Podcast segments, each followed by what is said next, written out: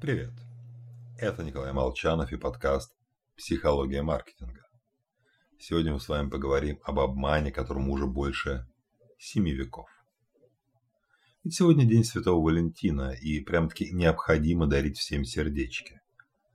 Вот я направляю вам сердечко своим любимым слушателям. Представьте себе это сердечко. Обычное сердечко эмодзи. И вот давайте на секунду остановимся, вспомним школьные уроки биологии. Ведь настоящее сердце даже близко не похоже на красненькое сердечко эмодзи, которые все рисуют поголовно.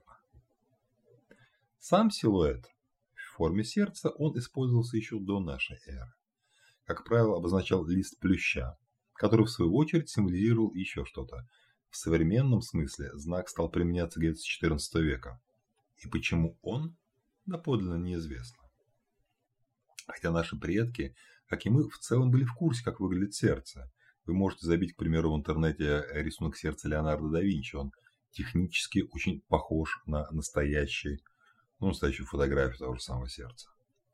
Но вот расхождение с реальностью отнюдь не помешало алому сердцу, эмодзи алое сердце, сохранить и умножить популярность на продвижение веков. Потом переместиться в интернет, стать первым по популярности эмодзи в России и вторым в мире. Первое – это слезы радости, кстати. И, несмотря на то, что лично я не использую эмодзи в своих текстах, ставить смайлики в маркетинговых материалах скорее правильно. Текстовые сообщения плохо передают эмоции и вообще не передают невербалику. Именно эмоджи дают пусть и слабое представление о тоне, улыбке и настрое собеседника. И уж тем более включая эмодзи в сообщения, если их использует наш собеседник. Так мы значительно повысим шансы на установление эмпатии. Ну и, конечно, продолжаем лайкать, ставить сердечки понравившимся постам из канала «Психология маркетинга». С вами был я, Николай Молчанов.